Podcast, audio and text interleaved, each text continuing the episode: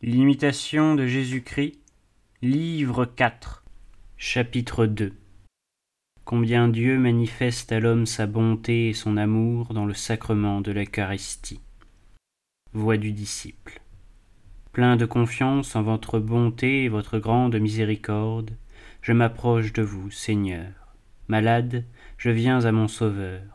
Consumé de faim et de soif, je viens à la source de la vie.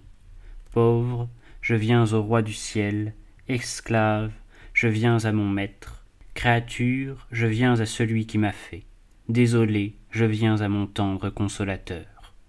Mais qu'y a-t-il en ce misérable qui vous porte à venir à lui? Que suis-je pour que vous vous donniez vous-même à moi?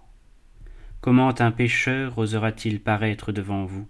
Et comment daignerez-vous venir vers ce pécheur? Vous connaissez votre serviteur, et vous savez qu'il n'y a en lui aucun bien qui mérite cette grâce. Je confesse donc ma bassesse, je reconnais votre bonté, je bénis votre miséricorde, et je vous rends grâce, à cause de votre immense charité. Car c'est pour vous-même, et non pour mes mérites, que vous en usez de la sorte, afin que je connaisse mieux votre tendresse, et que, embrasé d'un plus grand amour, j'apprenne à m'humilier plus parfaitement à votre exemple. Et puisqu'il vous plaît ainsi, et que vous l'avez ainsi ordonné, je reçois avec joie la grâce que vous daignez me faire, et puisse mon iniquité n'y pas mettre obstacle. Ô tendre et bon Jésus, quel respect, quelles actions de grâce, quelle louange perpétuelle ne vous devons-nous pas pour la réception de votre sacré corps, si élevé au-dessus de tout ce que peut exprimer le langage de l'homme mais que penserais-je en le recevant en m'approchant de mon Seigneur, que je ne puis révérer autant que je le dois, et que cependant je désire ardemment recevoir? Quelle pensée meilleure et plus salutaire que de m'abaisser profondément devant vous, et d'exalter votre bonté infinie pour moi. Je vous bénis, mon Dieu, et je veux vous louer éternellement. Je me méprise et me confonds devant vous dans l'abîme de mon abjection. Vous êtes le saint des saints, et moi le rebut des pécheurs. Vous vous inclinez vers moi, qui ne suis pas digne de lever les yeux sur vous. Vous venez à moi, vous voulez être avec moi, vous m'invitez à votre table. Vous voulez me donner à manger un aliment céleste, le pain des anges, qui n'est autre que vous-même, ô pain vivant qui êtes descendu du ciel et qui donnez la vie au monde. Voilà la source de l'amour et le triomphe de votre miséricorde. Que ne vous doit-on pas d'actions de grâce et de louanges pour ce bienfait? Ô salutaire dessein que celui que vous consulte d'instituer votre sacrement, ô doux et délicieux banquet où vous donnâtes vous-même pour nourriture. Que vos œuvres sont admirables, Seigneur, que votre puissance est grande et que votre vérité est ineffable. Vous avez dit et tout a été fait, et rien n'a été fait que ce que vous avez ordonné. Chose merveilleuse que nul homme ne saurait comprendre, mais que tous doivent croire, que vous, Seigneur mon Dieu, vrai Dieu et vrai homme, vous soyez contenu tout entier sous la moindre partie des espèces du pain et du vin, et que, sans être consumé, vous soyez mangé par celui qui vous reçoit, souverain maître de l'univers, vous qui, n'ayant besoin de personne, avez cependant voulu habiter en nous par votre sacrement. Conservez sans tâche mon âme et mon corps, afin que je puisse plus souvent célébrer vos saints mystères, avec la joie d'une conscience pure, et recevoir pour mon salut éternel ce que vous avez institué principalement pour votre gloire, et pour perpétuer à jamais le souvenir de votre amour.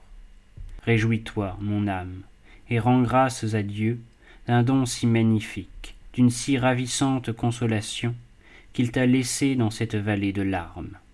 Car toutes les fois qu'on célèbre ce mystère et qu'on reçoit le corps de Jésus-Christ, l'on consomme soi-même l'œuvre de sa rédemption et on participe à tous les mérites du Christ.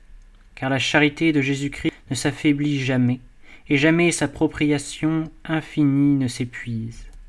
Vous devez donc toujours vous disposer à cette action sainte par un renouvellement d'esprit et méditer attentivement ce grand mystère de salut. Lorsque vous célébrez le divin sacrifice, ou que vous y assistez, il doit vous paraître aussi grand, aussi nouveau, aussi digne d'amour que si, ce jour-là même, Jésus-Christ descendant, pour la première fois dans le sein de la Vierge, se faisait homme, et que, suspendu à la croix, il souffrit et mourut pour le salut des hommes. Réflexion. L'apôtre Saint Jean, ravi en esprit dans la Jérusalem céleste, vit au milieu du trône de Dieu un agneau comme égorgé, et autour de lui les sept esprits que Dieu envoie par toute la terre, et vingt-quatre vieillards. Et ces vieillards se prosternèrent devant l'agneau, tenant dans leurs mains des harpes et des coupes pleines de parfums, qui sont les prières des saints et ils chantaient un cantique nouveau à la louange de celui qui a été mis à mort et qui nous a rachetés pour Dieu de toute tribu, de toute langue, de tout peuple et de toute nation.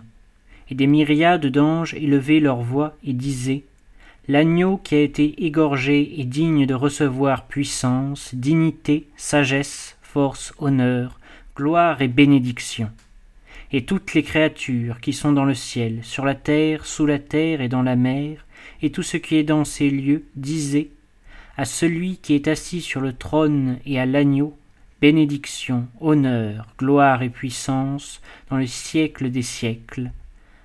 Voici maintenant un autre spectacle.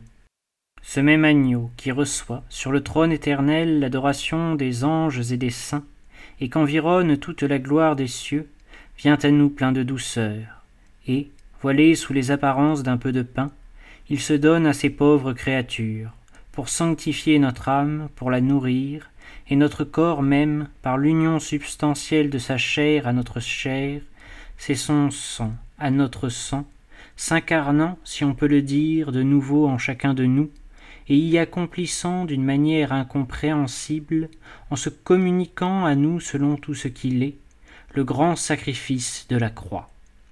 Ô Christ, Fils du Dieu vivant, que vos voix sont merveilleuses, et qui m'en développera le mystère impénétrable. Si je monte jusqu'au ciel, je vous y vois dans le sein du Père, tout éclatant de sa splendeur. Si je redescends sur la terre, je vous y vois aussi dans le sein de l'homme pécheur, indigent, misérable.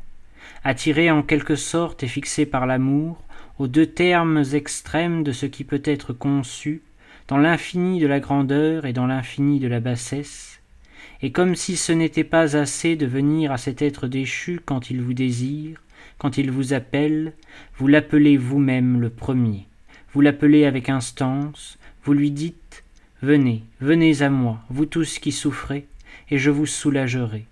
Venez, j'ai désiré d'un grand désir de manger cette Pâque avec vous. C'en est trop, Seigneur, c'en est trop. Souvenez-vous qui vous êtes. Ou plutôt faites, mon Dieu, que je ne l'oublie jamais, et que je m'approche de vous comme les anges eux-mêmes s'en approchent, en tremblant de respect, avec un cœur rempli du sentiment de son indignité, pénétré de vos miséricordes et embrasé de ce même amour inépuisable, immense, éternel, qui vous porte à descendre jusqu'à lui.